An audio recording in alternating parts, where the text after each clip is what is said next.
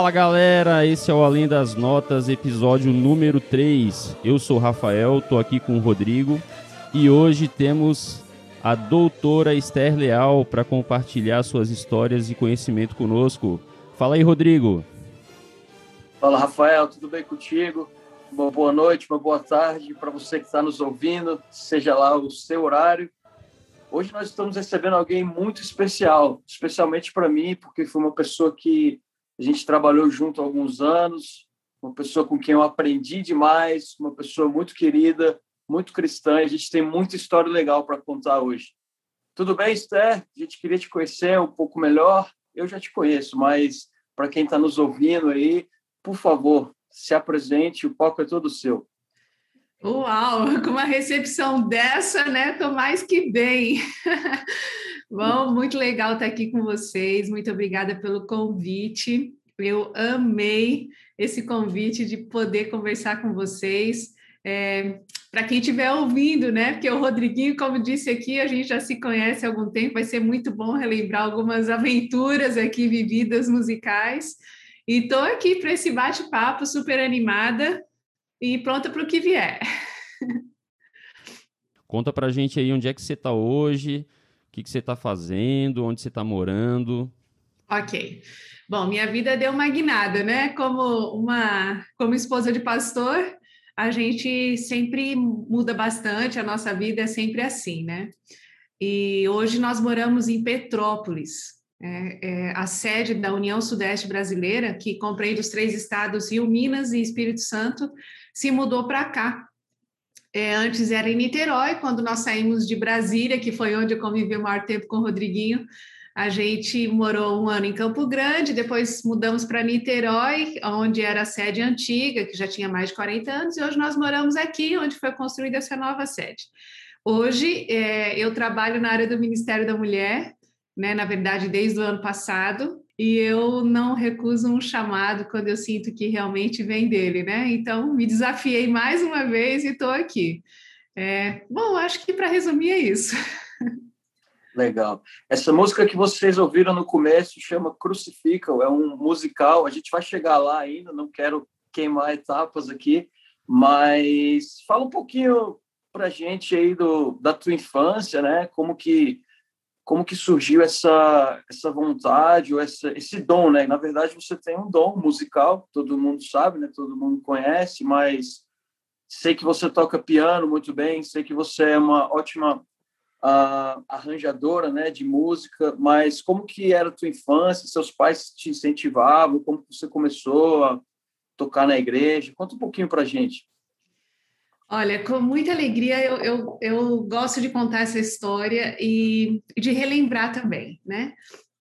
Com cinco anos de idade, eu percebi que na igreja que eu frequentava, eu sou paulistana, na igreja de Vila Liviero, em São Paulo, é, a igreja tinha um piano, mas não tinha quem tocava. Então, com cinco anos de idade, eu decidi que eu iria tocar o piano da igreja porque só alguém só tocava o piano quando vinha a visita, não tinha tinha uma mulher na igreja que de certa forma ela tocava e tal, mas é, até foi uma das primeiras pessoas que me, de, que me deu algumas dicas, né? Mas eu decidi que eu queria tocar e meu pai e minha mãe então me incentivavam, mas assim, o professor morava muito longe, eu caminhava muito para ir, meu irmão me levava e era a pé, e sim, foi uma foi bem difícil esse começo. É, mas com cinco anos e meio comecei a estudar e aprendi a ler com essa professora, porque a minha vontade de tocar piano era muito grande. E, e eu não tinha piano. E, então, como é que eu estudava, não é? Ah, aos domingos, meu pai me levava à igreja e eu tocava, estudava no piano da igreja. Mas durante a semana, eu tinha um piano régua. Essa história acho que quase ninguém sabe. Mas o meu pai fez um piano para mim. Ele desenhou um piano numa régua, num pedaço de madeira, com, os, com o tamanho das teclas iguais ao do piano de verdade, mas era uma régua, né? Um pedaço de madeira com as teclas pintadas. E ali eu estudava. E, e ali eu acho que eu desenvolvi bastante o meu ouvido, né? Então, porque eu tocava e eu tinha que ouvir o som mentalmente, internamente, tinha que me corrigir também. Então, era assim que eu estudava. E assim foi até sete anos, quando meu pai me deu o meu primeiro piano que foi o piano que eu acabei deixando em Brasília, porque ele já estava muito velhinho, não tinha mais como mudar. É, e ali, com sete anos, eu comecei a tocar na igreja, mas assim, muito limitado, muito no início, muito simples. E eu tinha aquele inário antigo lá, o Cantar ao Senhor, que tinha uma capa amarela até. Eu, eu tenho esse inário até hoje, no, nas últimas páginas, lá no finalzinho eu escrevi os, os números dos hinos que eu sabia, e aí quando chegava o pastor, eu ia com sabe, com muito medo, com muita ansiedade, porque ele tinha que escolher daqueles hinos que eu tocava, né? E ficava o sermão todo esperando, ai, se ele, se ele coloca, se ele fala um número que eu não sei tocar, não é? E, enfim, assim começou a minha vida musical, os meus pais sempre me incentivaram, mas eu tinha muita vontade de estudar no Colégio Adventista, estudava no SESI, em São Paulo, e aí, então, com nove anos, meus pais decidiram que, que eu não iria para o IAE, né, o, o, antigo IAE em São Paulo, é, porque eu queria ficar interna, eles não deixaram, então resolveram construir em Hortolândia, nós mudamos para lá, e lá, então, continuou a minha vida musical, estudando no conservatório e tudo, é, e eu sempre era, era muito adiantada, né, muito grande, muito adiantada no piano, e então meu pai me levava para tocar em igrejas pequenas em volta de Hortolândia. E isso fez muita diferença na minha formação, sabe? Porque os meus pais com a sabedoria simples deles, eles sempre me incentivaram e sempre me apoiaram. Então, aos finais de semana eu estava totalmente envolvida no IASP enquanto aluna e depois quanto professora, acho que você vai perguntar isso depois também, né? Mas essa primeira infância assim foi nesse momento é, sempre com o apoio e o incentivo dos meus pais. É, são visionários, né? Nossos pais, assim, quando eles têm atitudes como essa de, poxa, criar um piano ali improvisado para você praticar e tal, é porque ele via que você já tinha, assim, um, uma pegada, uma ligação muito forte com a música, né? E, e, pô, que legal, muito legal a história.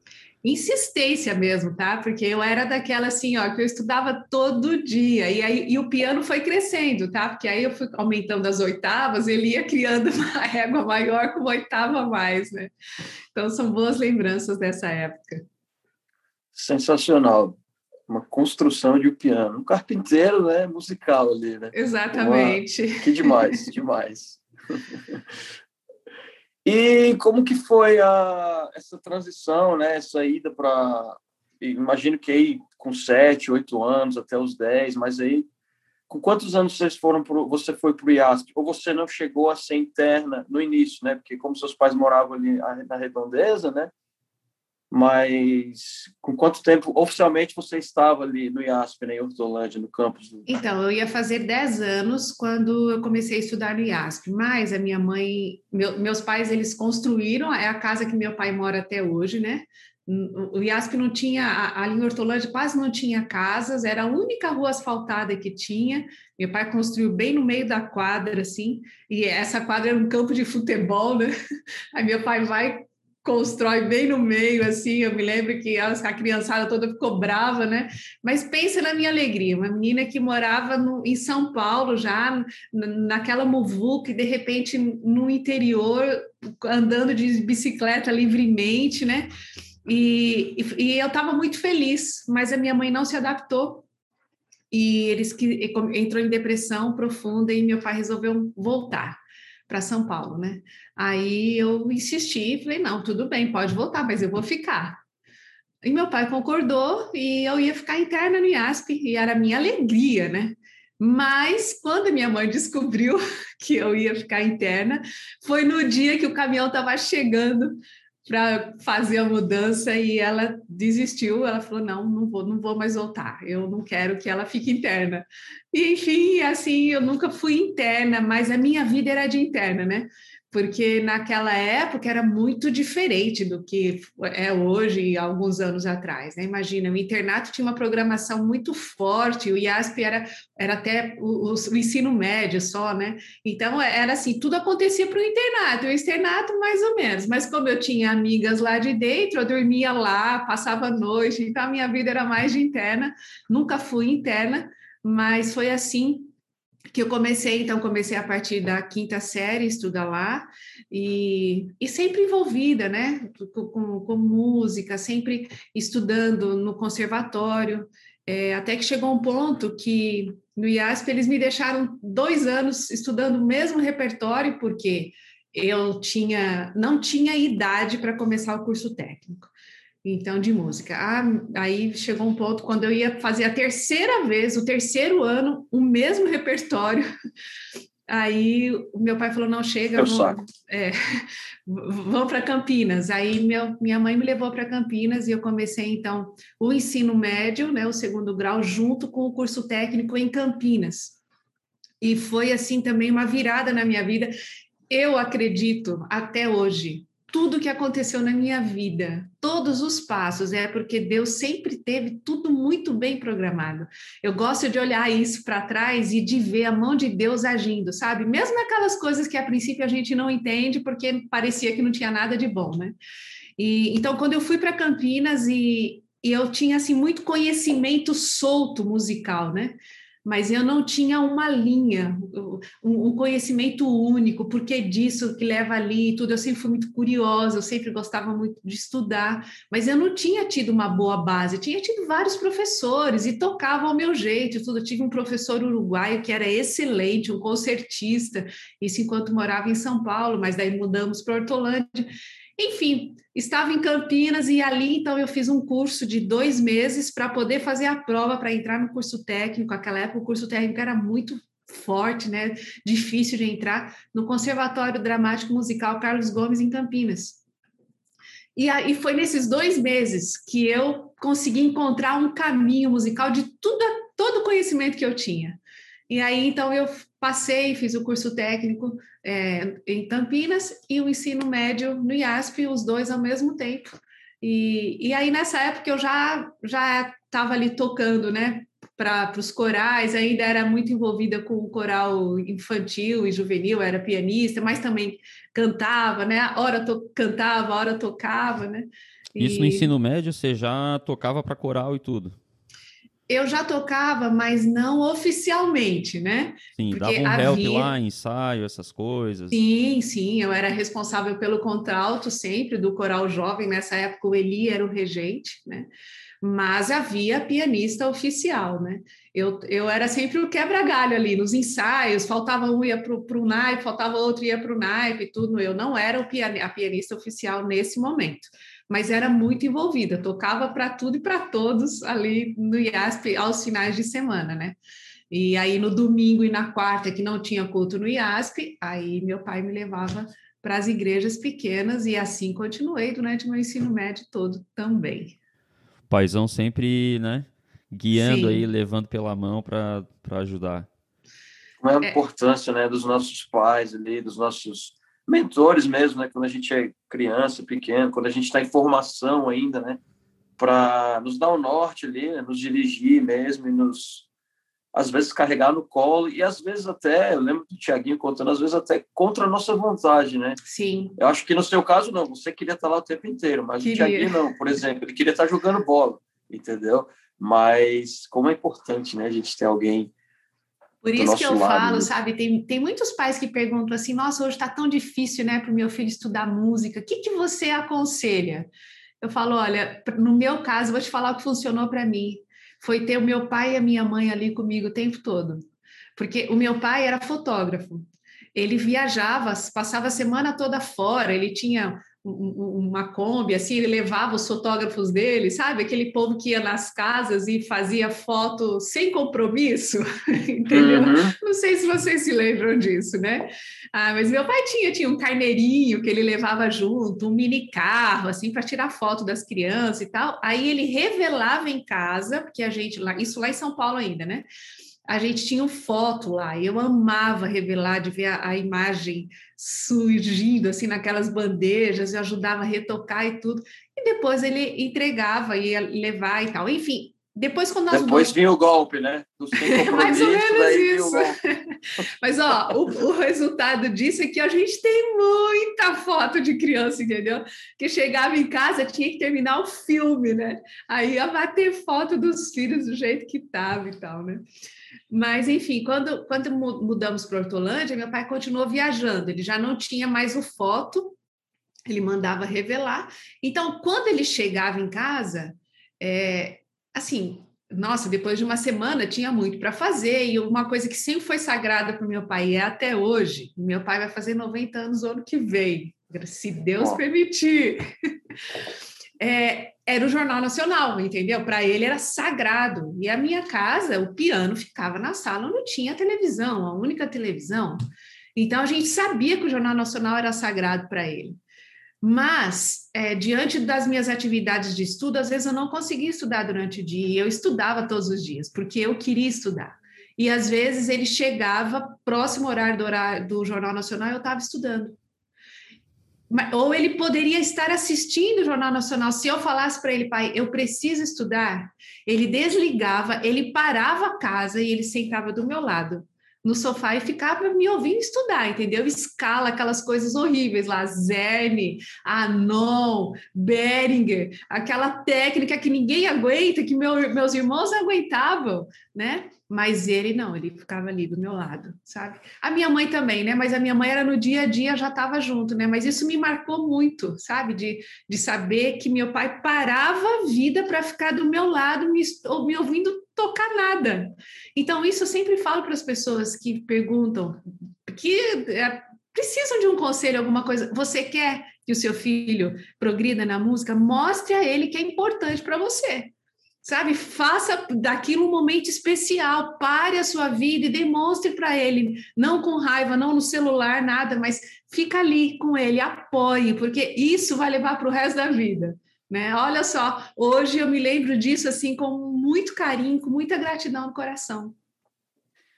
Ele deixava de dar boa noite para o Cid Moreira ali para ficar te acompanhando. Exatamente. Isso aí é... Pode não parecer Moreira... muito, mas para mim é. Sim. Por acaso ele tinha alguma, além de ser um grande incentivador seu, mas ele tinha alguma ligação também com a música no sentido de ou cantar, tocar um instrumento, ou né, que seja ouvir mesmo, tipo ter muitos LPs em casa, gostar de escutar e tal? Meu pai não. Aliás, meu pai, é, meu pai nunca cantou bem. Assim, eu lembro que era uma frustração que eu tinha, né? Espero que ele não escute isso, bonitinho. Mas a minha mãe, a minha mãe, assim, eu sou filha de, de imigrantes, né? A minha mãe é espanhola. Os pais da minha mãe vieram da Espanha. Então, a minha mãe, ouvir espanhol para ela era assim algo sublime aos ouvidos, não é? Porque era a infância dela. Então, a minha mãe cantava muito, muito bem. Minha mãe amava música e ela tinha assim uma coleção de todos os LPs, né, do, da voz da profecia, na, na voz do Alcides Campo Longo e toda aquela coleção de arautos do rei, que naquela época era tudo muito difícil. Isso estou falando da minha infância, primeira infância mesmo, né? O meu pai não era muito. Julio Iglesias, com certeza. O meu pai não era muito disso, não, mas ele sempre apoiou a minha mãe, né? Mas a minha mãe era muito musical. Até hoje, a minha mãe faleceu há quatro anos, né? Mas até hoje eu escuto a minha mãe cantando quando eu estou na igreja. Sabe, a voz dela, assim, é muito forte cantando, e um excelente soprano. E, então, eu acredito que essa minha é, raiz musical veio dela, porque o meu irmão também é assim, meu irmão é quarteteiro, é segundo tenor e também ama música, né? Então acredito que vem dela, ela adorava castanhola, sabe? Minha mãe era uma espanhola daquelas mesmo, raiz. musical, isso aí. Eu tô, tô soltando uma musiquinha aqui, ó. É, se eu não me engano, você fez essa música é, para sua mãe, é isso? Foi, foi. Vamos ouvir um pouquinho.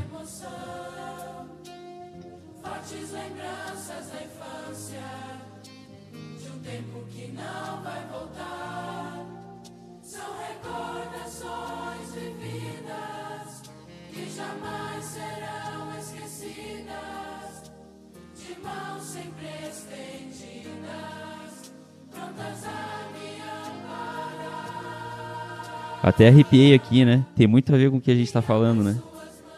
Cara, que legal. Como é que foi compor essa música? Conta um pouquinho pra gente dessa história. Então, assim, eu não me considero uma compositora, né? Eu fico até emocionada, assim, de, de ouvir de novo essa música, né? Porque apesar dela ter sido feita há vários anos, ela continua, ela a cada ano ela se torna mais real na minha vida, a letra dela, né? Mas eu sempre compus quando havia necessidade, né? Porque diante de todo o meu trabalho musical, é, eu sempre é, procurei repertório e músicas para aquilo que eu precisava, e quando eu não encontrava, eu tinha que fazer. Né? Então, a necessidade faz a gente acontecer. Né?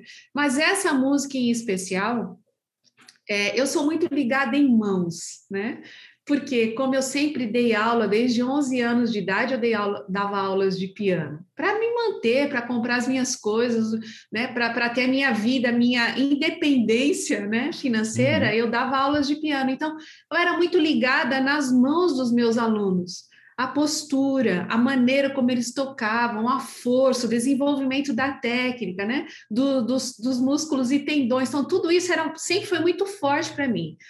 E é lógico que a mãe, a mão da minha mãe e a mão do meu pai eram as mãos assim que, né, o do meu pai ainda continua sendo. Até hoje eu vou à casa dele admiro a mão, as mãos dele, a firmeza que ele tem. Mas a da minha mãe era especial, porque eram, eram mãos que assim sempre trabalharam por mim, sempre fizeram tudo por mim. E neste ano que eu compus essa música, minha mãe começou a ter artrose e os dedos dela começaram a se enrijecer. E aquilo foi muito marcante para mim, assim, aquilo foi muito difícil de ver aquelas mãos que sempre cuidaram de mim, que sempre fizeram tudo por mim. E nessa época eu já tinha, já era casada, tinha meus filhos pequenos, e ela cuidava deles com o mesmo amor, com a mesma paixão, até mais ainda como vó. E aquilo me tocou profundamente. Eu falei, e, e eu sentei e escrevi assim, mas coisa de, sabe, de não ter correção de nada, de voltar. E a gente estava gravando um CD, né? Com, acho que era o terceiro CD com o Coral Juvenil e do IASP. Era um, um, um trabalho muito assim marcante também na minha vida. E aí eu gravei a música, não, não mostrei para minha mãe. Nós ensaiamos, gravamos, era um grupo muito bom que eu tinha, inclusive muitos desse grupo depois foram para Tom de Vida, para o Novo Tom, para o Prisma, né? Era um celeiro ali, né? Musical no IASP. IASP nessa época era muito forte musicalmente. Acredito que hoje também, mas estou me referindo ao período que eu trabalhei lá. E então nós fizemos o lançamento desse CD. O CD se chama Uma Terra Melhor. Tem outra composição minha também nesse nesse nesse, nesse álbum. E a minha mãe estava lá e aí, num certo momento, eu contei toda essa história de alguém que tinha dessa minha ligação com as mãos e tudo, de alguém que era muito especial, e a gente cantou. Nossa, foi. Né? Se eu quase chorei agora aqui, imagine naquele dia, né? E essa música, desde então, tem sido muito tocada no período das mães, né? No, no, no Dia das Mães e tal. E quando minha mãe faleceu há quatro anos, essa foi a música que também eu coloquei no velório dela. É, é uma história também bem bonita, é difícil falar sobre isso sem chorar, mas era o que eu tinha em mãos ali quando a gente chegou para o velório dela e eu peguei todas as fotos que eu tinha dela no meu celular e coloquei para serem projetadas, porque ela sempre brincando falava assim para mim: quando eu morrer, eu quero que vocês se lembrem de mim bem, com alegria, com vida, que não sei o quê. E aquilo ficou muito forte para mim, então foi a minha última homenagem para ela também. E a minha surpresa, o ano passado, que esse mesmo grupo que gravou essa música, nesse ano, que foi em 2000, o ano passado eles se reuniram, se organizaram, minha filha ajudou os meus filhos, né? Ajudaram, porque aí eles eram pequenininhos, eles gravaram aí, acho que eles tinham quatro, cinco anos nessa época, nem lembravam ainda, mas eles se reuniram, porque tem muitos músicos hoje no IASP que cantaram nesse CD, e regravaram isso, sabe? Nessa eu moda vi... pandemia aí. Legal. Eu vi aqui, eu estava fazendo umas pesquisas aqui dessa música no YouTube e eu vi, vi esse vídeo aí. Bem isso legal. aí. E muitos deles, assim, que, que, estão fora, em outro país, mas aí que, que viver, reviveram toda essa lembrança, né? Foi muito gostoso, foi muito especial para mim também. Pô, bela história, muito legal. Obrigado por compartilhar aí. E assim, você comentou que o, o, o IASP ali era um grande celeiro, né? E isso, obviamente, porque tinham ali uma cena assim da música muito forte e você logo começou a ter contato aí com nomes tipo Eli Prates, que você já citou, Lineu. Como é que foi assim sentar a primeira vez assim e tocar para eles ouvirem e quem sabe ganhar a confiança deles ali para começar a participar, ajudar e tal? Então, é, naquela minha cabecinha infantil, adolescente, é, eu não me lembro de nenhum momento eu pensar assim, nossa, é, quando eu crescer, eu quero ser pianista de coral, ou eu quero região coral, ou eu quero fazer isso, ou eu quero fazer aquilo na música. Eu, eu não tinha isso definido, sabe, naquela época, mas como eu disse aqui já antes, Deus conduziu a minha vida, sempre, do jeito dele. E eu acho que eu vou voltar um pouquinho antes nessa história, quando eu tinha mais ou menos 13, 14 anos, eu fui muito influenciada por uma semana de oração que aconteceu no IASP, pelo pastor José Maria Barbosa, né? Grande pastor. Grande José Maria. E eu, eu já tinha um desejo muito grande, assim, o meu desejo sempre era, no meu coração, era estudar. Eu quero estudar, eu quero estudar, mas eu não tinha ainda definido o que eu queria estudar na vida. Mas eu sabia que eu queria estudar e que eu queria ir longe no estudo, porque eu, eu amava estudar, amava ler e tudo. Mas naquela semana, quando ele falou sobre missão e falou sobre projetos além mar e tudo, aquilo mexeu tanto comigo, tanto comigo, que no final daquela semana de oração, eu me lembro da cena, me lembro onde eu estava sentada na igreja do IASP. Eu tomei uma decisão que eu iria trabalhar com música, que eu iria estudar tudo o que eu pudesse na área da música e que nunca seria para mim, que seria para Deus. Então foram duas decisões que eu tomei ali na minha vida, que seria com a música e que seria para Deus e que seria do jeito dele. E eu nunca me preocupei com isso, entendeu? Eu nunca fiquei pensando assim, nossa, eu, eu, eu, vou, eu vou tocar bastante, ou eu vou estudar bastante porque eu quero ser pianista disso, ou eu vou fazer muito, vou estudar, estudar aqui porque eu quero ser é, professora. Não, muito pelo contrário, nem queria ser professora. As pessoas olhavam para mim e eu tinha o cabelo muito maior do que eu tenho hoje, e eu estava sempre tocando, novinha, mais grandona, olhavam para mim e falavam assim: to, toca piano, cabelo grande, vai ser professor, vai casar com pastor. E eu odiava que falasse isso para mim, não porque em função do ser professor ou do ser do, do, do marido ser pastor, mas de me dizer que eu tinha, tinha que fazer. Espera aí, eu tinha as minhas decisões, né?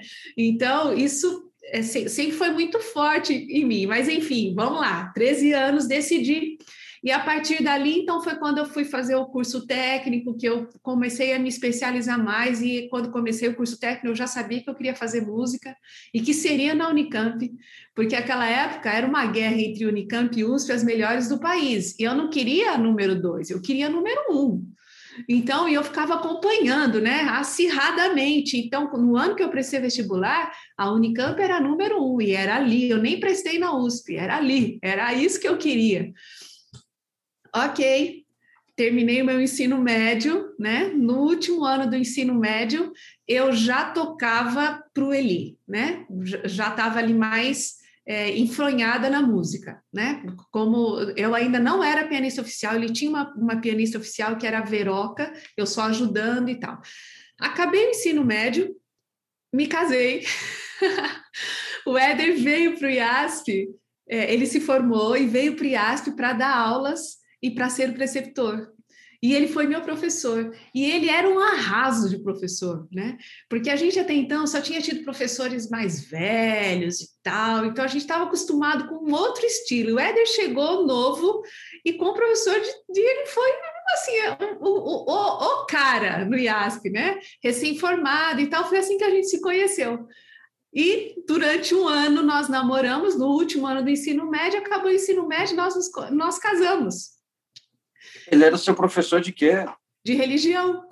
De religião? Legal. Sim.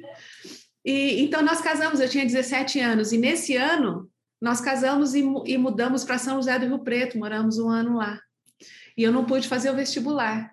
Mas daí, é, nesse período, a associação se dividiu, e ali eu comecei a dar aulas no, no colégio, né, oficialmente, no colégio de São José do Rio Preto, mas a associação que era toda a associação ali, a PAC, se dividiu. E, e então ele foi chamado de novo para Hortolândia, mas como diretor da escola de baixo, né, que é uma escola grande que tem. E eu cheguei lá na escola e, e, e continuei dando aulas, né? E, e, e, assim, eu tinha alunos quase da minha idade, né? E naquele ano, então, eu me preparei e prestei o vestibular e Deus me abençoou, eu passei, não foi algo fácil. Também a história do meu, do meu vestibular também foi uma coisa muito de Deus. E então ali eu, eu comecei a, a, estudar realmente, e naquele momento, no, no primeiro encontro que eu tive com a minha professora, uma professora polonesa de meio metro de altura, mas que tocava uma coisa assim absurda, uma mãozinha desse tamanho, um arraso aquela mulher, né? E eu tenho uma história também com ela para contar, enfim, podia, tem muitas histórias, eu estou pulando aqui para tentar responder a sua pergunta, né? E naquele momento a minha professora chega para mim, que era a professora mais temida, mas o que eu queria era aprender. Então ela chega para mim e fala assim: "Eu estava no seu vestibular e você vai ser concertista, você vai fazer concerto aqui, você vai fazer concerto ali, você vai fazer isso, que não sei o quê. Os concertos aqui na Unicamp são às sextas-feiras, seis horas da tarde. Eu deixei ela falar tudo e no final eu falei assim para ela: "Olha, eu vim, eh, escolhi você como minha professora porque eu quero aprender, eu quero melhorar, mas eu não vou sair para dar concerto em outra universidade. Eu não quero ser concertista e eu não vou dar concertos aqui às sextas-feiras às seis horas da tarde porque eu sou adventista. Aí por que que você não, aí ela, né? Por que que você não vai dar concerto em outra? Porque eu sou casada, porque eu trabalho e porque eu jamais vou dar concertos em finais de semana e porque não é isso que eu quero para minha vida, porque eu decidi que eu vou fazer música e vai ser para Deus. a mulher logo ali, ela já acabou comigo, né? Eu falei, então o que, que você está fazendo aqui? Porque você veio para cá para estudar e você tem toda a condição de ser concertista. Eu falei, mas não é isso que eu quero. Eu não quero tocar para mim, eu quero tocar para Deus. Ela, ela, assim, ela pegou um ranço de mim logo ali e todos os quatro anos meus de curso foram um inferno. Foram um inferno, porque vocês já assistiram aquele filme é, Splash, de um professor de, que tem um baterista, que o cara chega a sangrar a mão. É o Whiplash, Whiplash. Isso, esse aí, desculpa. Já assisti, muito bom. Sou eu, tá? Sou eu, aquele filme lá sou eu com a minha professora. Eu não vou falar o nome dela aqui, mas sou eu. Eu sofri horrores com ela, porque eu estudava, às vezes passava a noite inteira estudando e nunca estava bom. Nunca ela, ela fez o que pôde para me prejudicar. Nesse período, a gente trabalhava na escola de Hortolândia, né? Mas eu já vinha ali na escola de Hortolândia, eu comecei um, o coral infantil, foi a primeira vez, porque o, o diretor me pediu, eu não sabia por onde começar. Mas o coral cresceu muito, cresceu muito e, e o Éder é, logo se tornou diretor e aí tinha um auditório enorme nessa escola e os pais dos alunos começaram a frequentar ali. Eu pensei, hum, se os alunos estão aqui, por que não fazer um coral com os pais? E aí fiz um coral com os pais. E aquela escola, em dois anos, assim, ela, ela deu um boom, mas ela fez um boom enorme em todas as áreas. Tanto é, ela só tinha o, o ensino, o primeiro grau, né, na época, estava começando o ensino médio. E então, nesse momento, esse coral que era que estava muito bom, cresceu demais, que tinha muita gente boa ali. É, por exemplo, o Alan Breno, que depois cantou no Tom de Vida, ele era criança e estava ali e, e, cantou, e, e era um, um, dos meninos fortes ali que me ajudava, sabe? E outros nomes que eu poderia citar aqui, né? Nesse momento eu já tinha os meus dois filhos, porque eu fiquei grávida no terceiro ano de faculdade da minha filha e no quarto ano do meu filho né? Aí você imagina todo o estresse dobrado com a minha professora, porque quando eu fiquei grávida e apareci na aula e contei para ela que eu estava grávida, ela falou assim para mim: Eu já fiquei grávida muitas vezes, mas eu fiz uma escolha, eu escolhi a música. Caramba. Ela não tinha nenhum filho. Então vocês imaginam a escolha, né? Ok. Então nesse momento é, o Éder voltou para o IASP, eu tinha a Andressa com um ano e pouquinho e o Helder recém-nascido. E aí a escola, para poder celebrar com outro diretor que veio, para poder celebrar esse finalzinho da minha, a, a, da minha participação ali, resolveu gravar um CD. E, e assim, foi tão rápido. Aí a gente chamou o Lineu para fazer os arranjos.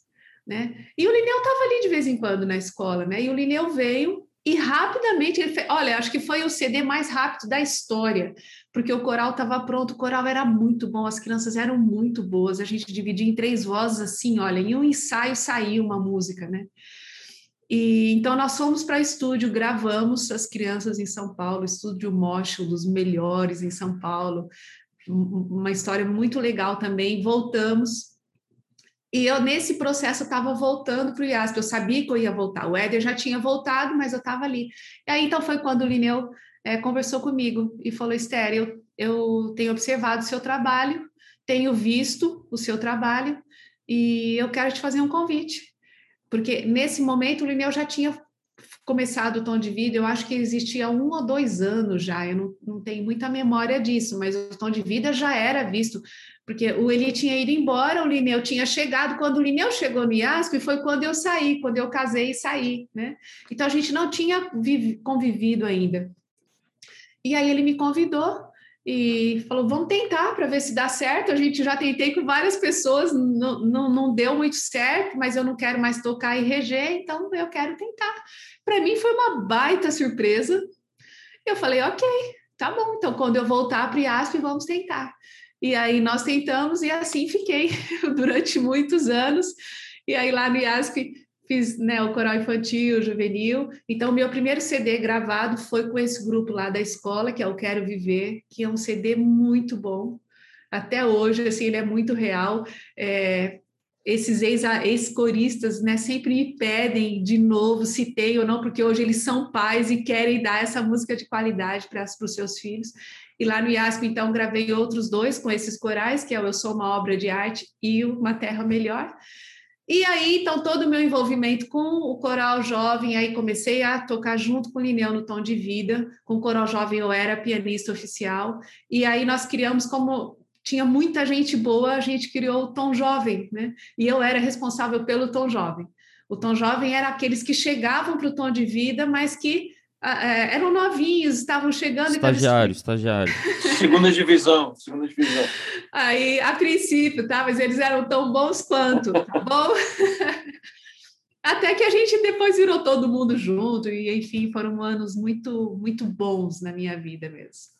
Lineu foi esperto, né? Foi visionário. Ele se sentiu ameaçado ali, viu que a ah, estava subindo para o teto e a gente puxou para perto. Né? Lineu é único, a sumidade. Privilégio meu, sempre. Ele é. Oi, Sté, você comentou que gravou o CD aí com o Coral e das Crianças. Como é que foi essa experiência de estúdio, assim, com a criançada? Foi uma loucura! Nossa! Foi uma loucura. Esse primeiro CD aí, o Quero Viver, acho que a minha filha tinha um ano e meio, mas eu levei todos para o estúdio. Só que aqueles que eram pequenininhos, as mães foram juntos, eles entraram para pelo menos tirar foto na frente do microfone. Eu lembro que a minha filha tem uma foto com uma, com uma chupeta e um naninha do lado e o olho chorando. Porque... Mas, e aí, assim, como é que a gente grava, né? Lógico que a gente escolheu, é, escolhi os, os, melhores e foi difícil nesse primeiro momento, porque eles eram muito bons. E a gente foi com um grupo, e eu me lembro do engenheiro de som, nesse estúdio no Mocha, em São Paulo, abobado, porque a gente conseguia gravar de primeira com eles, entendeu? Em três vozes, né?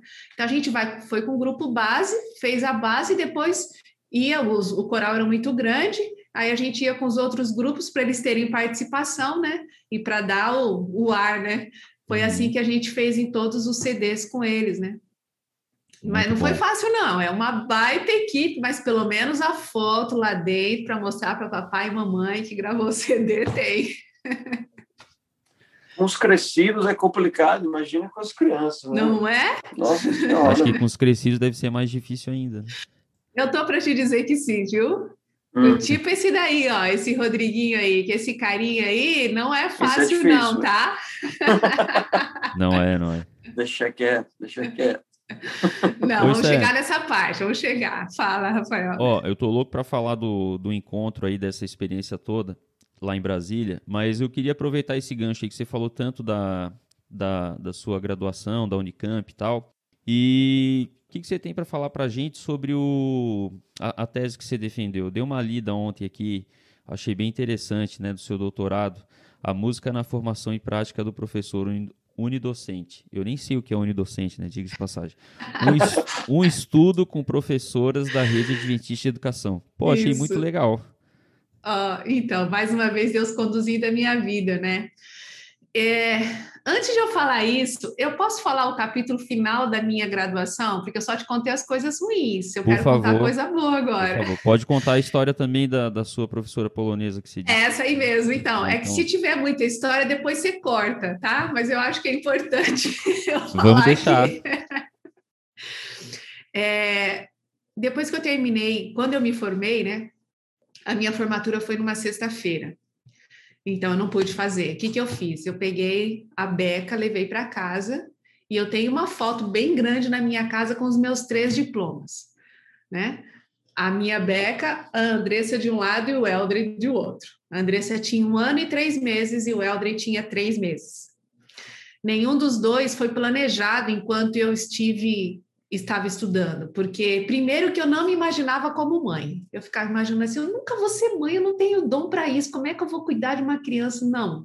A minha vida sempre era estudar, né? Aí Deus me deu a Andressa e depois é, em seguida me deu o Eldre. E se eu já não estava dando conta da Andressa estudando, imagina do Eldre, né?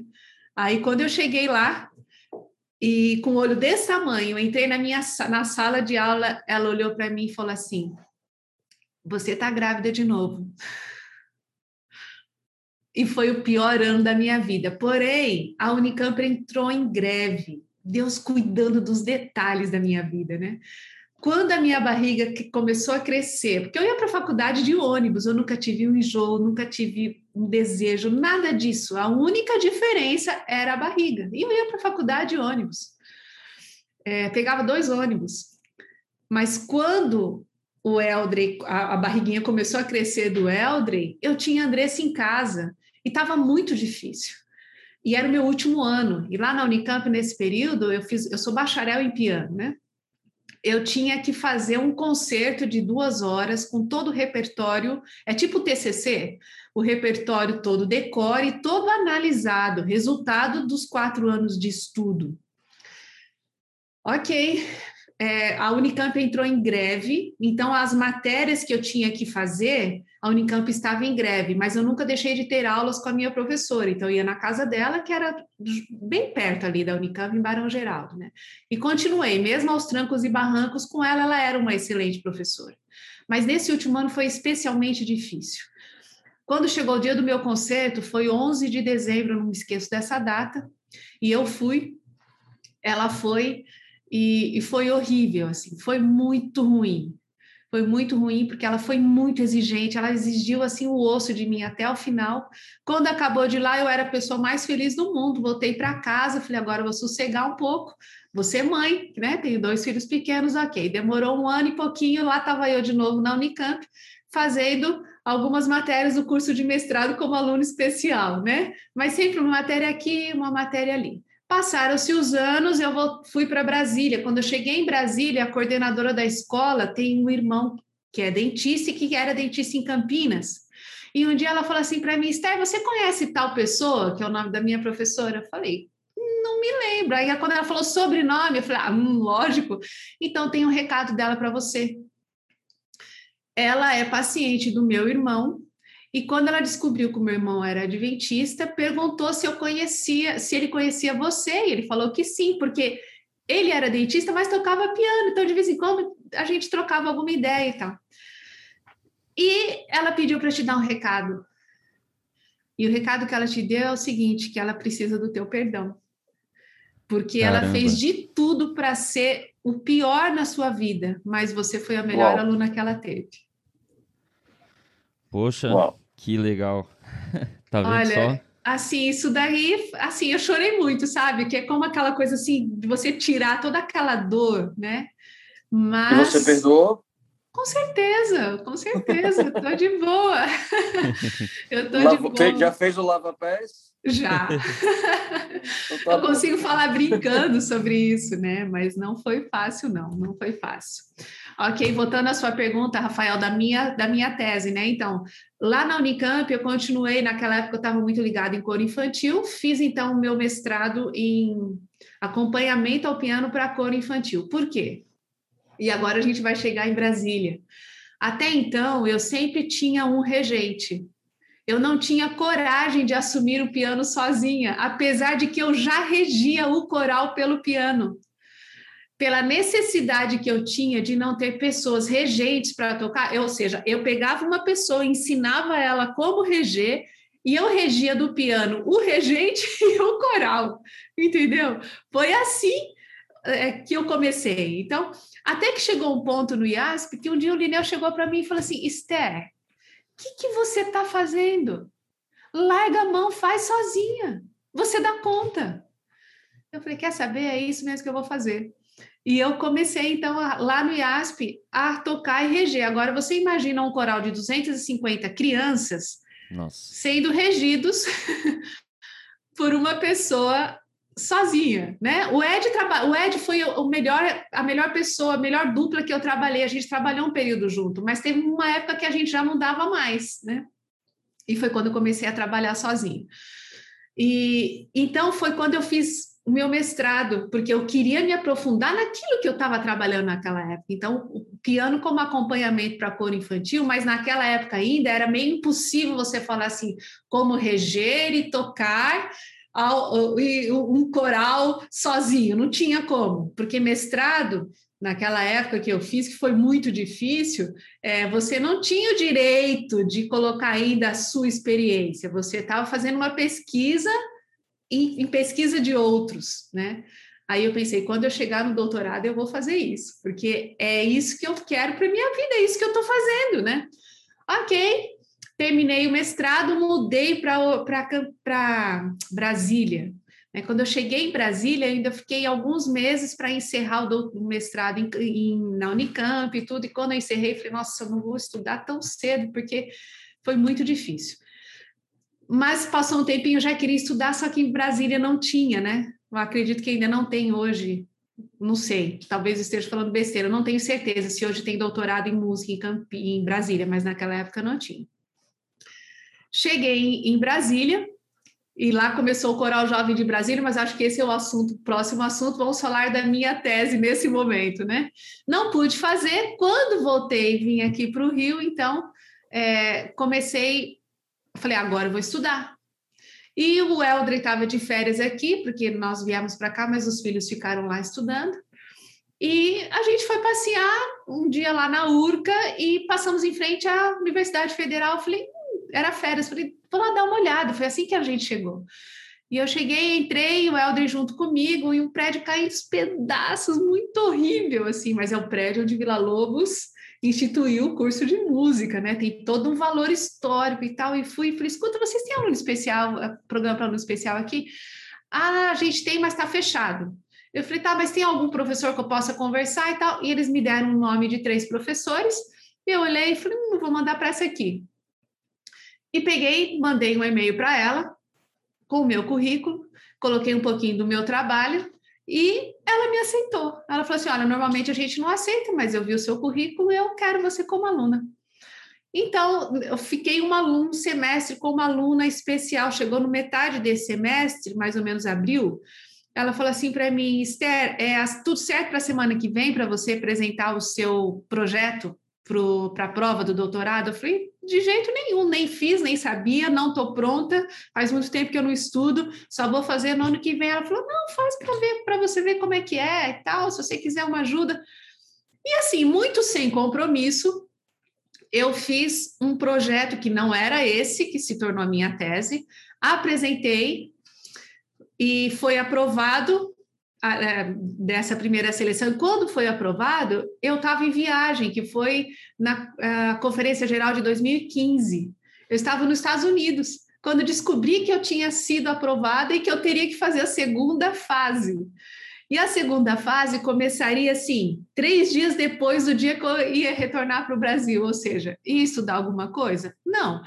E lá na Unicamp, eu tive que fazer prova em português e inglês, foi bem difícil. Aqui, na, na Federal do Rio, as provas eram em português e inglês, mas a segunda língua eu tinha que escolher entre francês e alemão.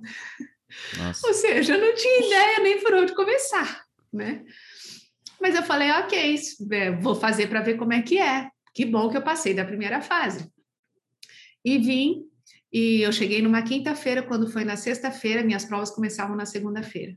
E nesse período, meus filhos estavam em casa, férias de novo, né? Já morava aqui. Foi assim que a gente mudou aqui para cá, para Petrópolis. E na sexta-feira eu soube que a minha mãe estava com câncer. Aí eu pensei, não, jamais. Como é que eu vou fazer a prova? Agora minha mãe vai precisar de mim. Né? Eu não trabalhava na União ainda, é, eu trabalhava como escre escrevendo livros, eu tenho uma coleção de livros para educação infantil e ensino fundamental 1, que se chama Musicando, e eu estava trabalhando com uma editora nesse material, falei, não, não é a hora, vou parar, vou cuidar da minha mãe, vou lá para casa dela e tudo e tudo. Aí a minha filha pegou e contou para minha mãe que eu tinha passado, mas que eu tinha desistido, porque eu iria cuidar dela. A minha mãe, como uma boa espanhola e brava, ligou para mim de jeito nenhum. Se você canse, se você não for, você é, não precisa nem me chamar mais de mãe. Eu sei que esse é o seu sonho e você vai fazer essa prova. Mãe, não tem condição, não estudei. Você vai, você vai, você vai. E por insistência da minha mãe, eu fui fazer a prova. Foi uma semana de provas, não foi fácil mas Deus me deu isso de presente, porque por mim mesma jamais eu teria condições, entendeu? Mas Deus me deu e eu passei, foi uma grande alegria da minha mãe. Ela não me viu formada, mas ela me viu realizando o sonho de fazer o doutorado. Ok, vamos chegar na minha tese agora, estou falando demais, né? Nada, Enfim. tá bom demais te ouvir, pô, é muita história, muita história. muita história. E então comecei a minha pesquisa nesse momento que eu estava trabalhando com o material para a educação infantil de música, eu senti uma dificuldade que eu nunca tinha sentido antes, que era o seguinte: é, enquanto professora de música, eu sempre fiz todo o meu material. Eu nunca consumi material, porque eu tocava, eu compunha o que eu precisava, então, eu nem escrevia, porque estava ali das minhas aulas, eu já tinha, tinha meu planejamento tudo, mas eu não tinha é, um, um, material para oferecer. Então, essa editora me chamou porque foi, foi bem no ano que haveria uma obrigatoriedade do ensino de música nas escolas. E essa editora, que é visionária, me chamou e falou assim: Nós queremos um material de música, mas para professor que não é músico, ou seja, o professor unidocente. Professor unidocente é aquele que dá aula de tudo, mas não é especialista em nada, entendeu? Ou seja, ele é um pouco especialista de todas as áreas, né? Tipo os professores da educação básica, que eles dão aula de matemática, de ciências, de português e tal. E, de certa forma, eles lidam com a música em tudo isso, porque a música faz parte do dia a dia deles, mas eles não têm nenhum tipo de formação. Então, era esse o material que a editora queria. E eu comecei a escrever. Então, comecei a colocar no papel tudo aquilo que eu trabalhava como professora de música, mas eu percebi uma dificuldade muito grande de me fazer entender. Porque a maneira de falar para um professor como dar aulas de música sem ser especialista é muito complexa. Então, eu tinha uma, uma editora, uma pessoa, não estou falando agora da editora é, empresa, editora pessoa, que me ajudava e ela lia o material e ela precisava entender aquilo. Então, esse, esse gancho, eu falei, já que eu estou trabalhando nisso, então é nisso que eu vou focar no meu doutorado. E foi esse o projeto que eu apresentei. E foi assim que eu comecei a estudar. E essa professora que me aceitou logo de cara e que me incentivou a fazer a prova foi a minha orientadora no doutorado. E ela é o nome nessa área de formação musical para professor unidocente. Então, assim, Deus já tinha encaminhado a ela, porque ela era a única de lá. E eu a escolhi aleatoriamente. E ela me aceitou aleatoriamente. E a nossa área, na nossa linha de pesquisa é a mesma, entende? Só que na Unicamp eu tinha sofrido um, um, um trauma muito grande que eu, hoje eu encaro dessa forma e eu não queria passar por isso de novo na, na Unirio, né? Que foi o quê? Eu tentei falar de música gospel na minha dissertação de mestrado e na minha qualificação. Oi? Não, tô brincando. Você tentou falar e foi vetado lá. Né? Fui. Foi isso mesmo. Eles não aceitaram de forma alguma. Música gospel, não, me cortaram. E aí eu tive que recomeçar. Então, em nenhum momento passou pela minha cabeça aqui na Unirio de envolver religião. entendeu? Então, é, a minha pesquisa sempre foi pensando em professor da escola pública. É, é, eu estava totalmente bloqueada para a educação adventista ou para algo da nossa institucional, sempre pensando para fora. E foi assim que eu comecei o meu projeto.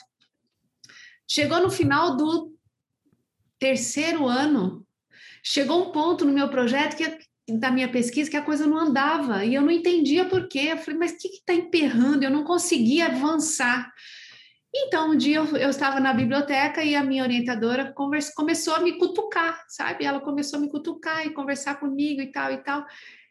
E ela, em alguma pergunta que ela fez para mim, eu falei assim: ah, mas onde eu trabalho não é assim porque nesse momento eu estava trabalhando como coordenadora aqui da, da União, eles haviam me chamado, eu recentemente era coordenadora aqui, eu deixei a, a minha, as minhas atividades na editora e oficialmente comecei a trabalhar como coordenadora.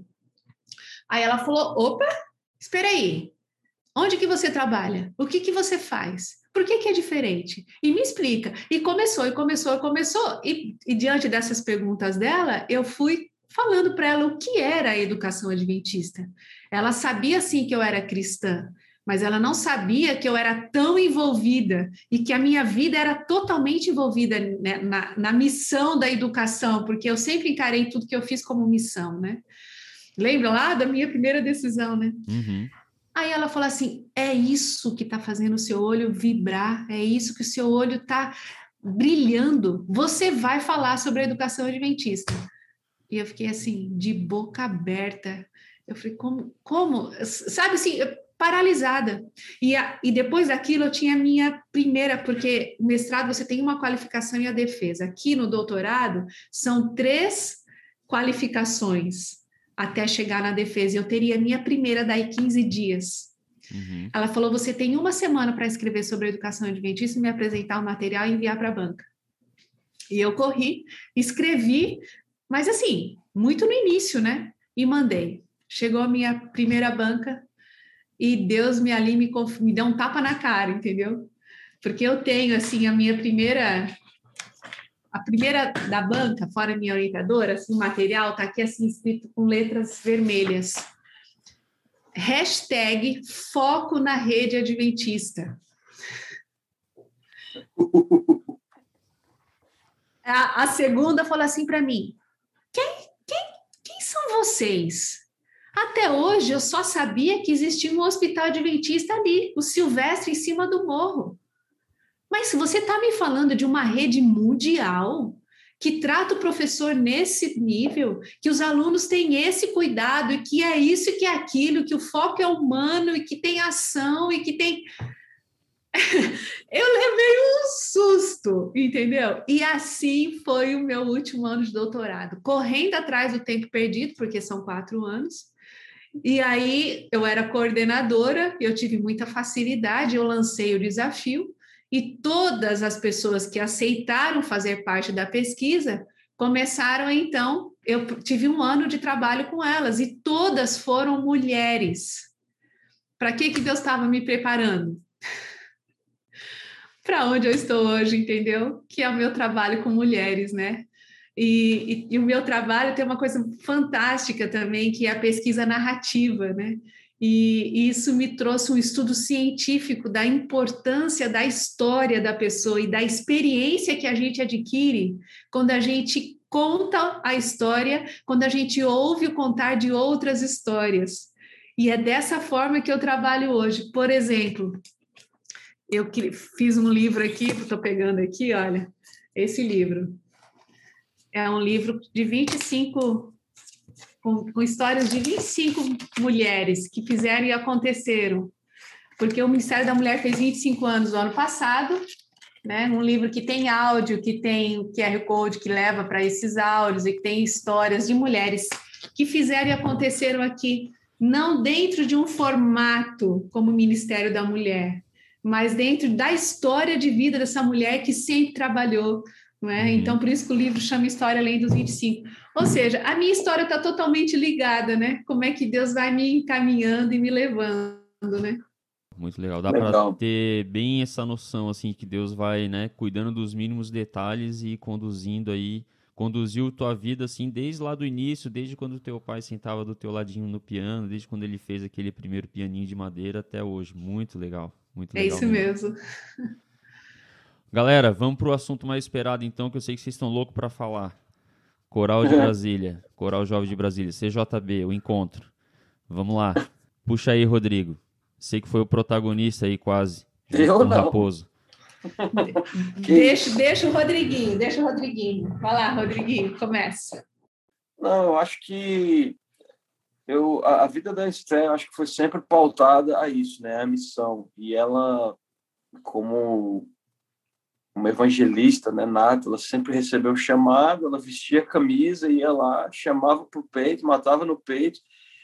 E assim, vou ser bem sincero, eu sou eu sou eu sou um cara bem cético, assim, sabe, com muitas coisas. E quando ela chegou lá com as ideias meio malucas assim de cara, nós vamos fazer isso, nós vamos fazer isso, nós vamos eu fazer aquilo. Eu estava esperando para ver se você ia é... falar isso. Termina, termina. Eu olhava para a cara dessa mulher assim, eu falei, que que ela, que que essa mulher, essa mulher tá doida, ela acha que vai. E a gente estava numa fase meio complicada ali de transição, sabe? Trocando de regente e tal. E é, é complicado você lidar com, com um coral de igreja, porque é diferente você. Eu também já tive nos dois lados, coral de colégio e coral de igreja. Porque ali no, no coral de igreja, para você engajar o jovem, o adulto, aí ensaiar, a comprar um projeto, é mais difícil, entendeu? No colégio você está lá, às vezes você é, depende daquilo, tem que vender um CD para viajar e tá ali, você tem que ensaiar. Se você não ensaiar, você não está no coral.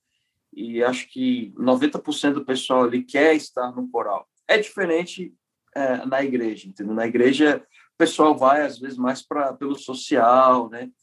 Então, quando ela chegou ali com essas com as ideias mirabolantes, musical, gravar CD, gravar DVD, e viajar, e ir para conferência geral, eu falei, essa mulher tá doida, vamos ver onde ela... Mas vamos ver, né? ela, ela, ela, não sei, ela pode falar melhor do que eu, porque ela, ela devia ver na cara de alguns, né? principalmente na minha, né? aquele olhar assim de o que está acontecendo aqui, né? Então ela pode, ela pode falar melhor do que eu sobre isso aí. Né? Mas mais uma vez, assim, são detalhes, né? Deus vai guiando a gente nos mínimos detalhes, vai abrindo as portas, as coisas vão acontecendo de forma que não tem como você não dizer que é a mão de Deus que está agindo, que está guiando ah, em cada detalhezinho ali, sabe? E eu passo uma palavra para você aí, né? Como que foi chegar em Brasília e lidar com, esse, com esses malas, tipo o Rodrigo, assim, né? Olha... mais uma meia dúzia. Realmente, assim, a gente hoje eu falo Brasília se eu falar Brasília, eu não tenho como não lembrar de três letrinhas imediatamente. CJB, entendeu? Porque Brasília foi foi um marco na minha vida, um marco assim inesquecível, inesquecível. Mas eu não sabia de nada disso até chegar lá. Como eu disse para você, cheguei lá recém encerrado o mestrado e aí comecei a trabalhar na escola uma, uma, um ambiente difícil de trabalho. Brasília não é fácil, Brasília não é fácil de viver, não é fácil de se relacionar. E assim um dizem. hostil. Exatamente, assim dizem, ou você ama ou você odeia. E eu escolhi amar, né? Eu sou sempre positiva, procuro ser sempre positiva em tudo na minha vida, né? Até que me prove o contrário. E o Rodriguinho tentou me provar o contrário, mas ele não conseguiu, tá? Parabéns, Rodrigo. Parabéns pela tua participação aí. Verdades foram ditas. Né? Agora, Ai, pode olha... falar. Tudo que seu coração está sentindo aí, você pode falar. Estou pronto. É o momento lava-pés. não, não é nada disso. Você sabe que está no meu coração. É, e aí, então, no ano seguinte que eu cheguei em Brasília, eu já estava desenvolvendo um trabalho no coral na, da escola, começando uma escola de música lá, e todos os corais, tinham dois corais infantis, um juvenil e um adolescente, eram quatro, no SEAMA, que não dá para falar que é junto com a igreja, porque Brasília é um terreno tudo muito grande, né? Então é na lateral, hoje é um baita colégio lá. E eu também, nesse momento, dava aula na escola de música de Brasília, que é uma baita escola, né? Eu acho que até o tio G também estudou lá. O tio G foi meu aluno, né? cantou junto com a gente ali, um carinho muito grande. Encontrei com o tio G no final do ano passado, num evento aqui, e eu não reconheci, morri de vergonha, um baita homem.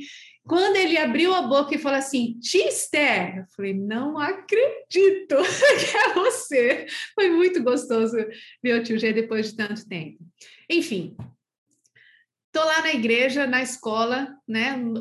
Mais ou menos, acho que era agosto né, do ano seguinte que eu cheguei. O pastor Gilson, pastor da igreja, é, chegou para mim e falou assim: Esther, o coral está parado já há seis meses e a gente precisa de um regente e a gente quer convidar você. Eu falei, pastor, de jeito nenhum.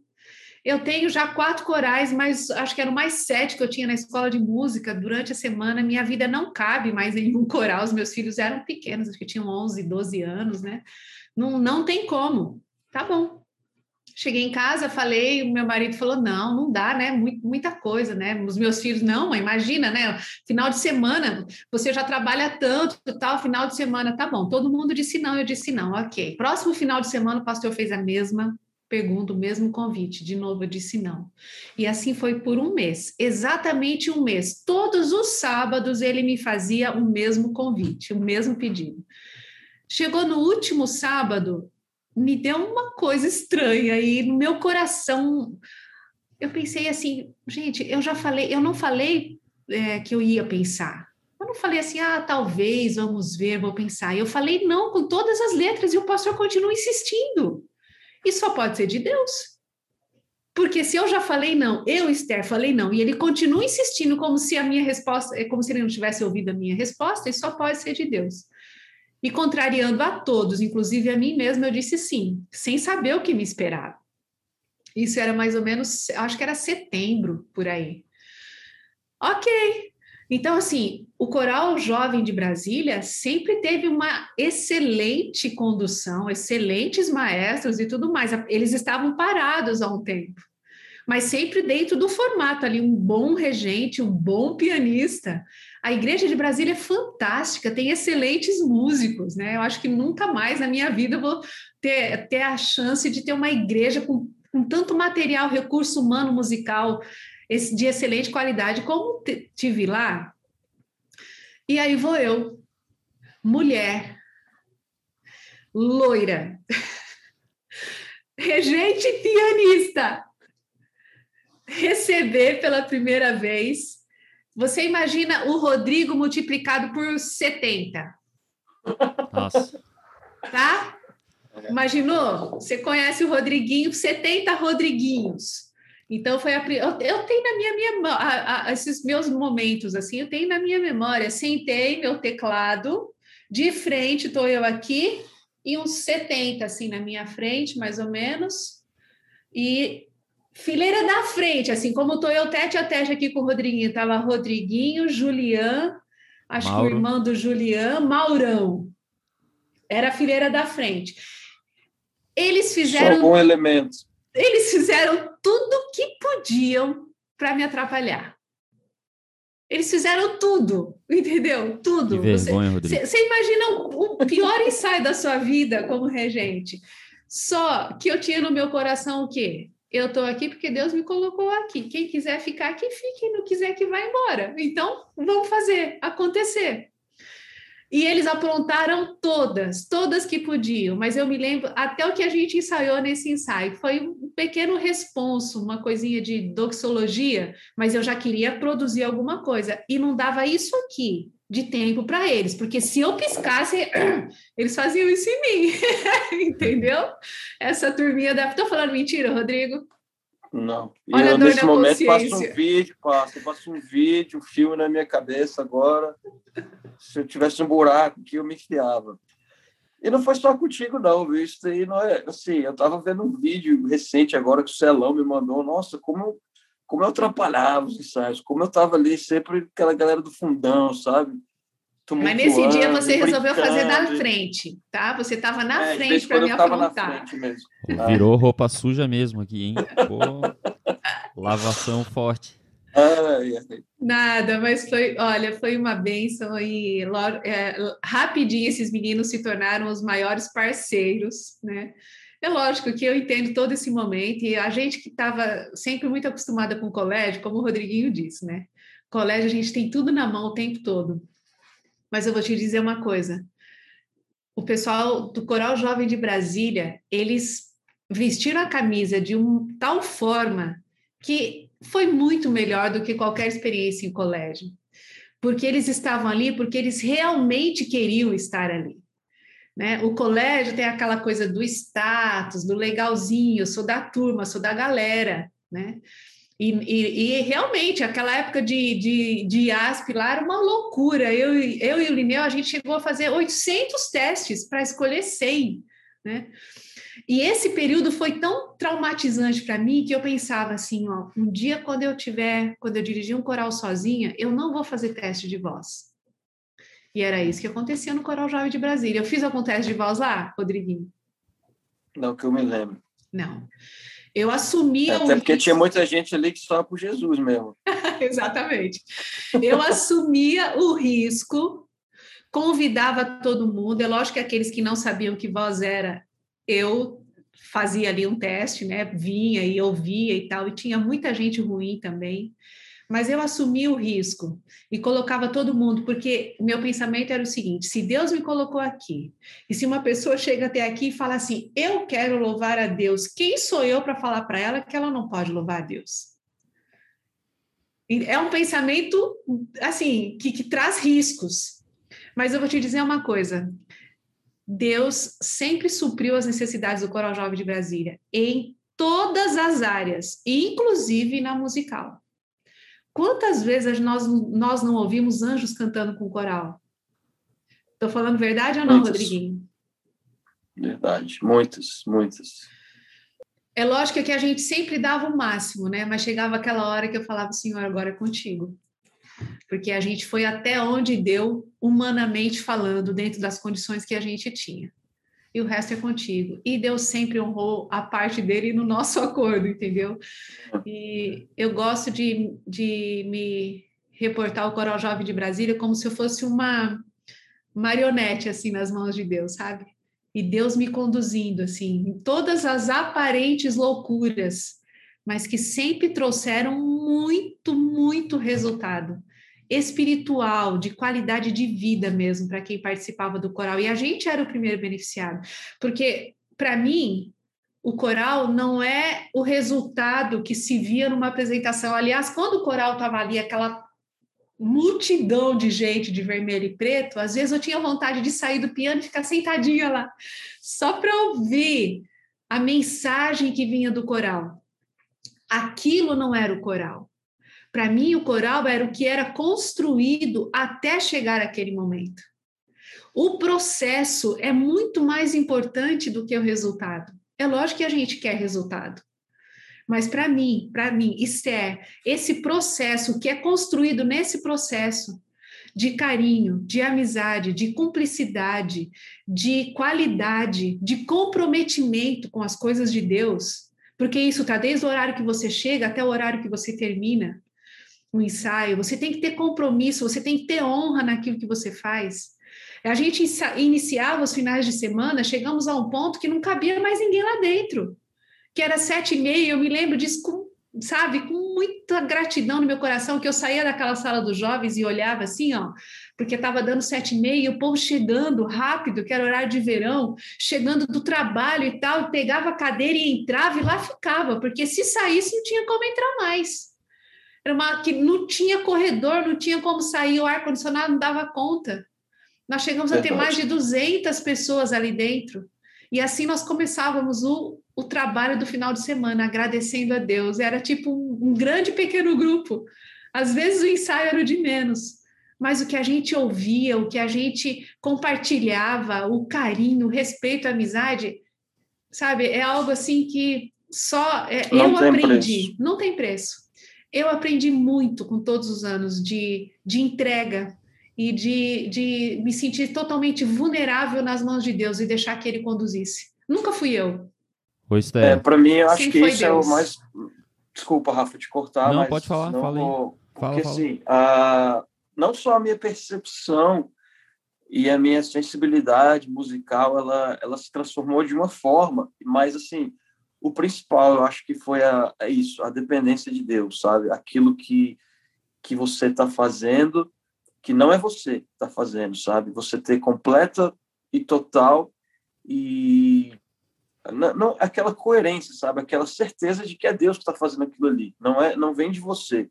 Vários e vários momentos. Uma música que me marcou muito foi que a gente cantava, o coral, o coral do NASP já tinha até gravado, era Quero Pedir, que era uma música que na maioria das programações a gente a gente abraçava as igrejas que a gente ia ou o ambiente que a gente estava. Eu me lembro a gente no Peru cantando essa música para os funcionários ali da do que era tipo a da UPU. não, a, é isso, isso.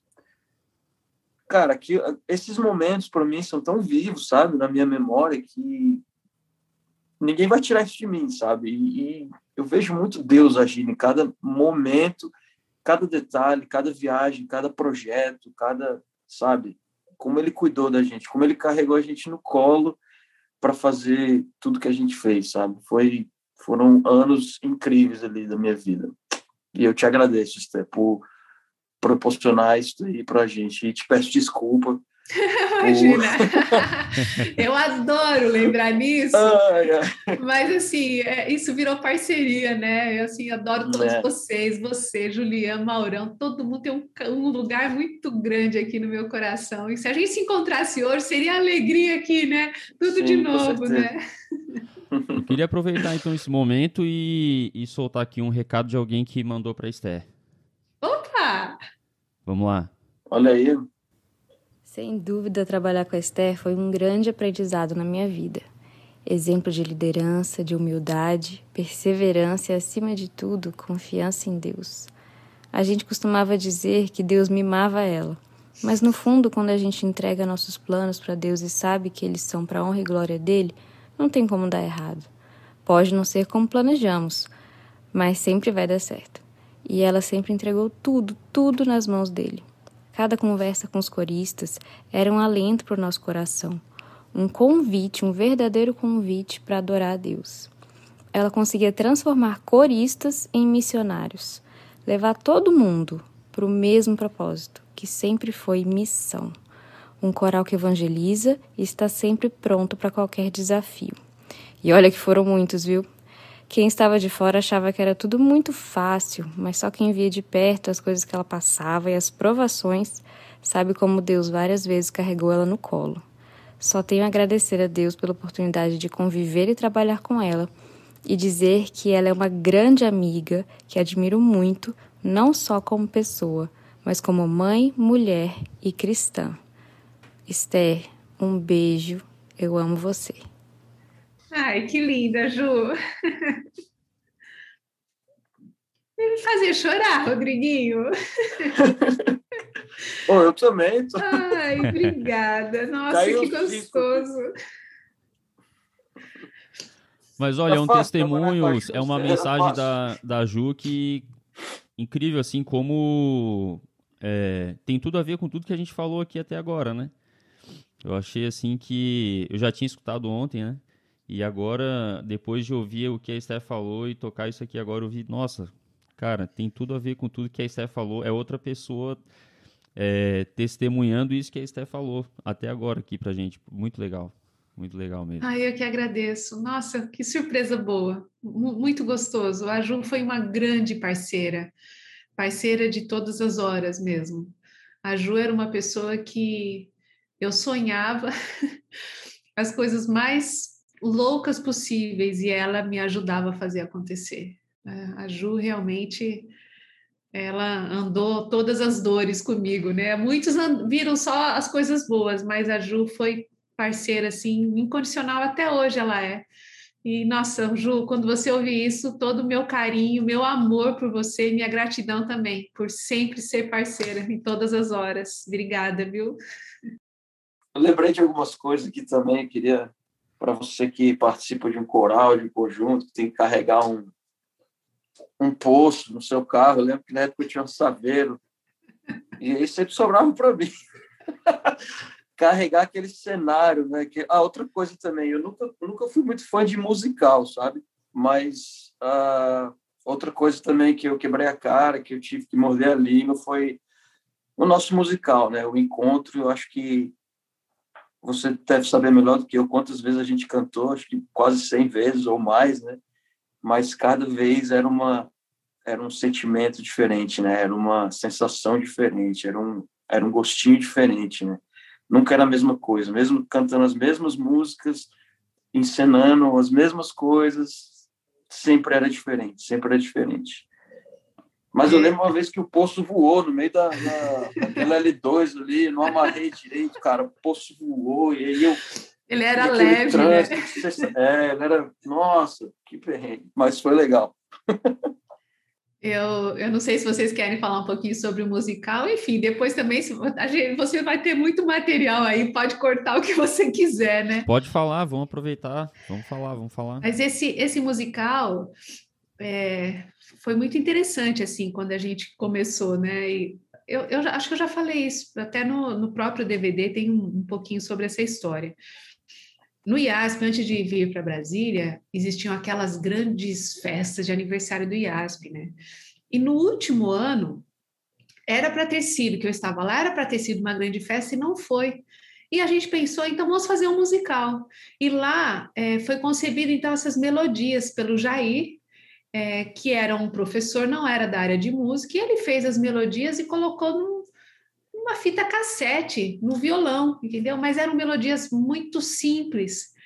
E a gente tentou, deu uma ajustadinha ali. Nessa época, o Lineu já tinha ido embora, é, já tinha ido para o novo IAE, né? Naquela época, formou o novo tom, eu fiquei com o velho tom, né? Mais um ano, e depois foi o período que eu me mudei, né?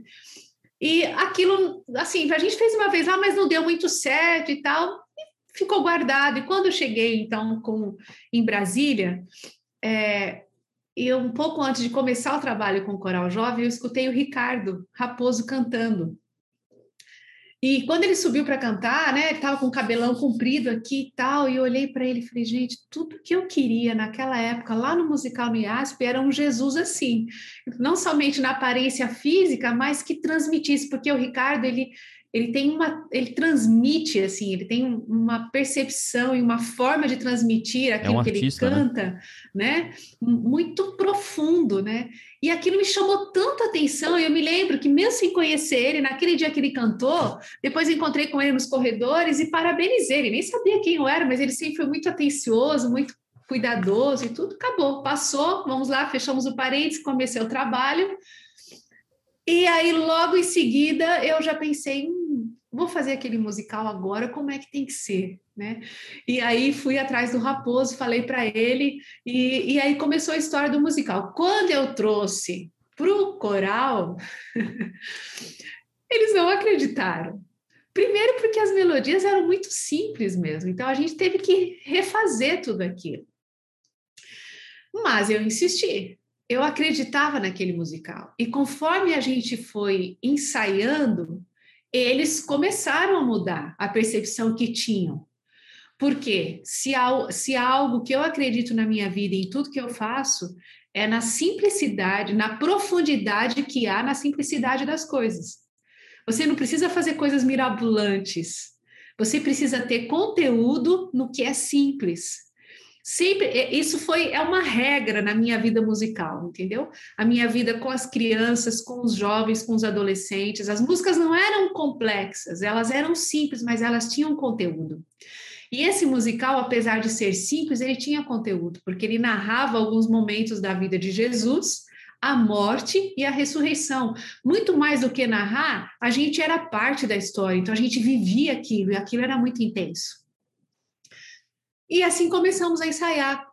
Chegou um ponto, nesse, nesse momento, o Denilson era o diretor do coral, e aí o Denilson foi um grande parceiro, como o Auro se tornou depois, na condução do coral. O trabalho não era conduzido só por mim, né? existia uma equipe que trabalhava junto.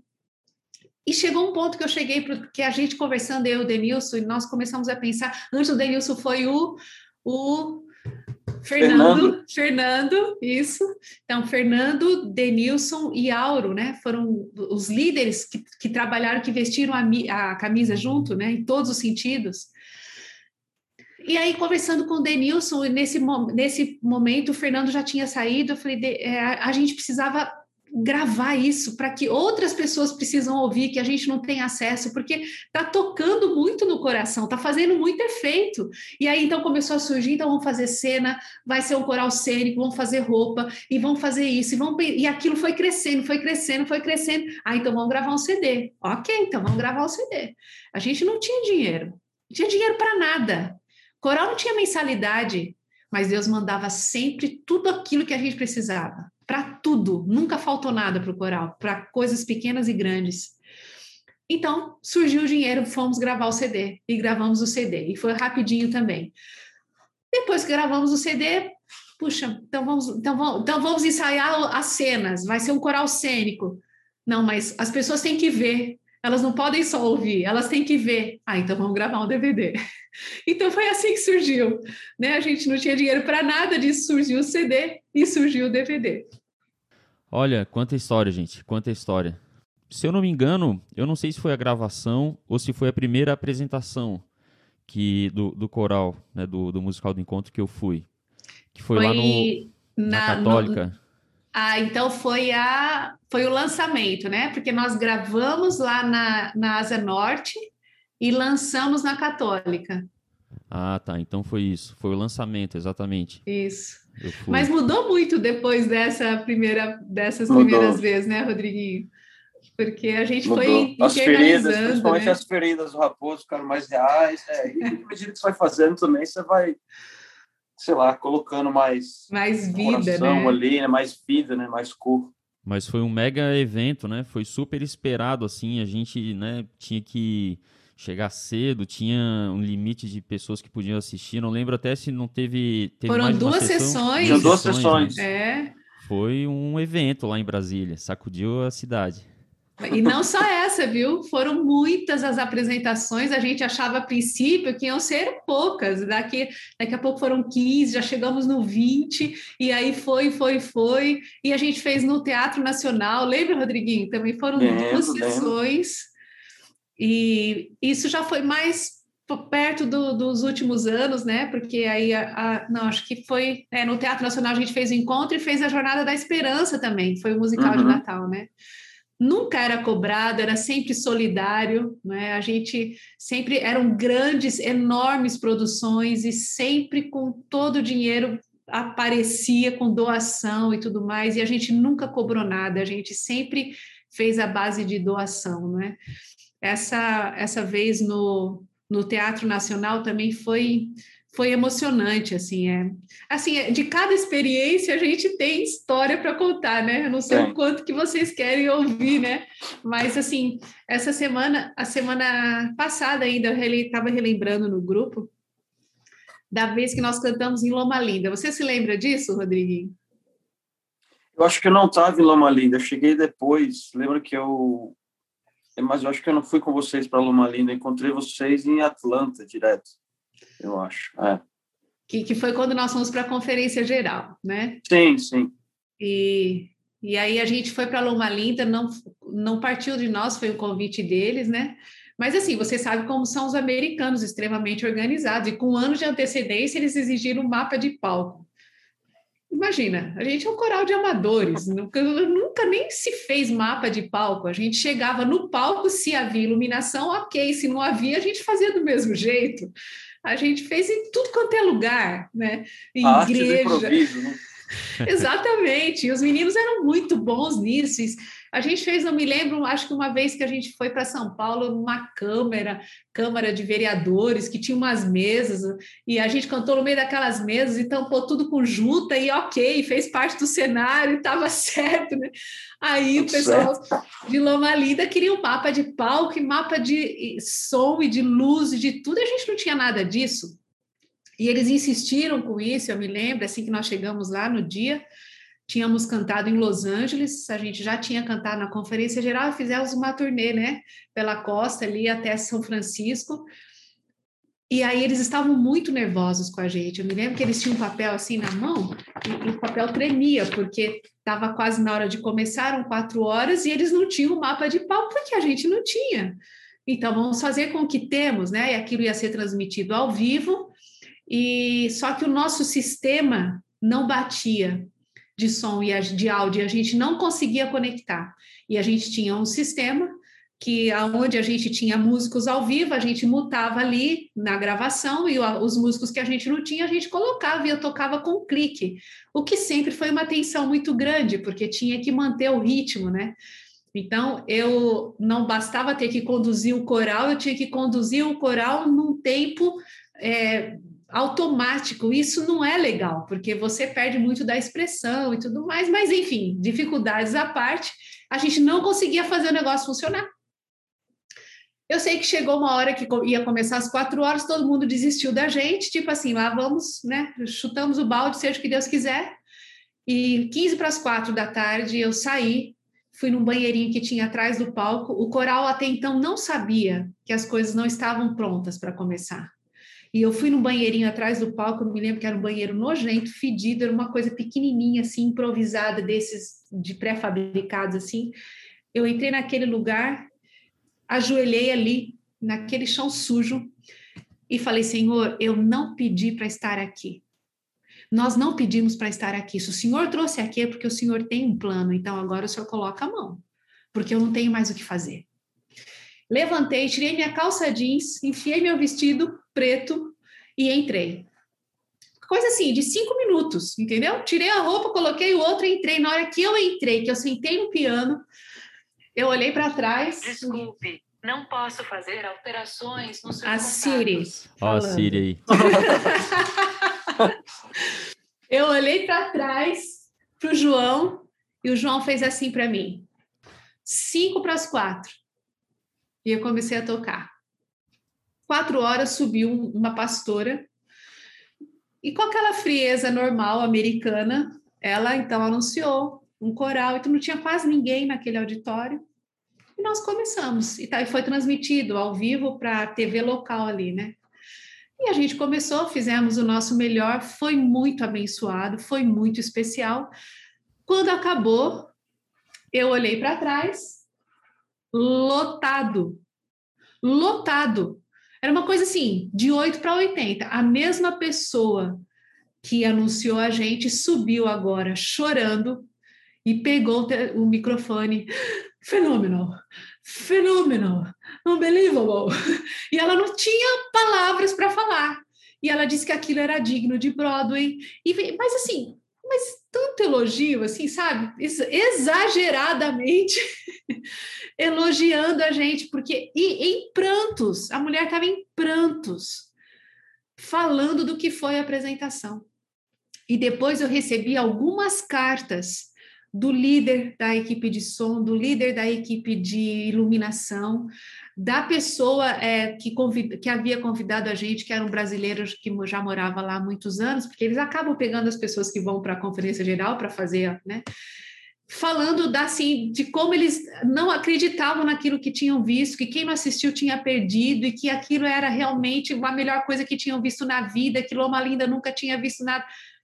Por quê? porque eram pessoas sinceras dando o seu melhor dentro da simplicidade de uma mensagem profunda.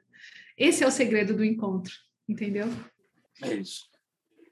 Não, desculpa, eu estava lá sim, Loma Linda eu estava assim, eu não estava no início da viagem, que era Orlando, eu acho. Jacksonville. Isso aí. É, isso. Alguma coisa viu. É, é mas Jacksonville Loma Linda e Orlando. É a cidade, Loma, Loma Linda é a cidade dos velhinhos, né? Onde todo mundo vive até 800 anos. Mais ou menos. Então você lembra Isso, disso que eu falei? Lembro, lembro, lembro. Total. Bom, gente, eu acho que assim, pô, estamos aqui há quase, acho que mais de uma hora e meia, quase uma hora e quarenta falando. Quando eu e o Rodrigo a gente começou com, com esse projeto, a gente, pô, vamos tentar fazer episódios aí de meia hora, 40 minutos. Ai, Só que desculpa. é tão bom. Não, não, não, não, não, a gente é não quer ter limite, a gente não quer ter limite. É porque é tanta coisa boa para ouvir, tanta história legal, tanto aprendizado, tanto testemunho, que eu acho que vale a pena, assim, sabe? E eu sinto que tem muito mais para falar, sabe?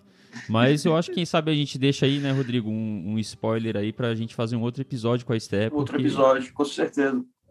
Eu estou à disposição, né? Vocês viram que eu, eu não sou muito de ficar falando demais, não, mas assim, quando é música e tá do coração, aí não tem coisa, não tem tempo ruim. Acho que eu podia passar aqui a manhã inteira falando, que são muitas histórias, né? Mas eu agradeço muito, viu? Eu agradeço muito o convite. É, Para mim foi um prazer enorme, assim, uma alegria do fundo do coração, poder relembrar é, tanta coisa boa, né? É lógico que a vida tem muitos desafios, tem muita coisa ruim também, mas essa parte a gente esquece porque o que importa é o que a gente faz com as coisas que acontecem, né? Então, as coisas boas a gente guarda no coração, as coisas ruins a gente esquece e passa por cima e vira a página, e tudo isso faz parte do aprendizado e daquilo que a gente carrega para a vida, né? E da forma como a gente encara que Deus conduz a vida da gente. E olha o privilégio nosso, né? Eu aqui na região sudeste, o Rafael no sul, o Rodriguinho lá do outro lado do mundo, e a gente conversando de coisas que nos unem de certa forma, mas eu acho que o que mais nos une aqui, além da música, é a missão, né? É a vontade de, de falar algo, de deixar algo bom para o outro daquilo que Deus faz por intermédio, pode fazer por intermédio da gente. Então, eu agradeço muito mesmo de coração. Sabe que vocês têm uma parceria aqui, o que vocês precisarem eu puder, estiver ao meu alcance, contem comigo, tá bom? Obrigado como parceiro aqui desse podcast e obrigado também né, pelos momentos que você já proporcionou, que né, através de amigos e ouvindo coral, ouvindo seu trabalho, como um ouvinte e como um amante de, de boa música cristã. Amém. Obrigado, eu. Obrigado, Sté. Mais uma vez, foi especial. Hoje foi um momento especial onde a gente pôde relembrar várias coisas legais e que estão no coração para sempre, para sempre. E você sabe também que aqui você tem um cara que pode contar para qualquer coisa, para qualquer projeto maluco aí que você precisar. Quem sabe a gente sonha uma missão à Austrália. Com certeza, com certeza. A gente está aqui para isso, para sonhar alto. É isso aí, sonhar alto é comigo mesmo. Valeu, de coração, viu? Um beijo no seu coração, que você tenha muito sucesso aí nos seus projetos, com esse nova, essa nova caminhada aí, né, com o Ministério da Mulher. Enquanto é, Deus quiser, estou aqui. Enquanto Deus ele... quiser, até Ele quiser, até quando Ele quiser. É isso aí. Mas valeu. Um beijo no seu coração aí e a gente vai se falando por aí. Tá bom, valeu, gente. Muito obrigada. Impressionado ao pensar que pra Deus conseguir me usar é preciso primeiro permitir fechar os olhos e acreditar, essência do meu ser cantar. Oh meu Deus, vem minha vida possuir aqui.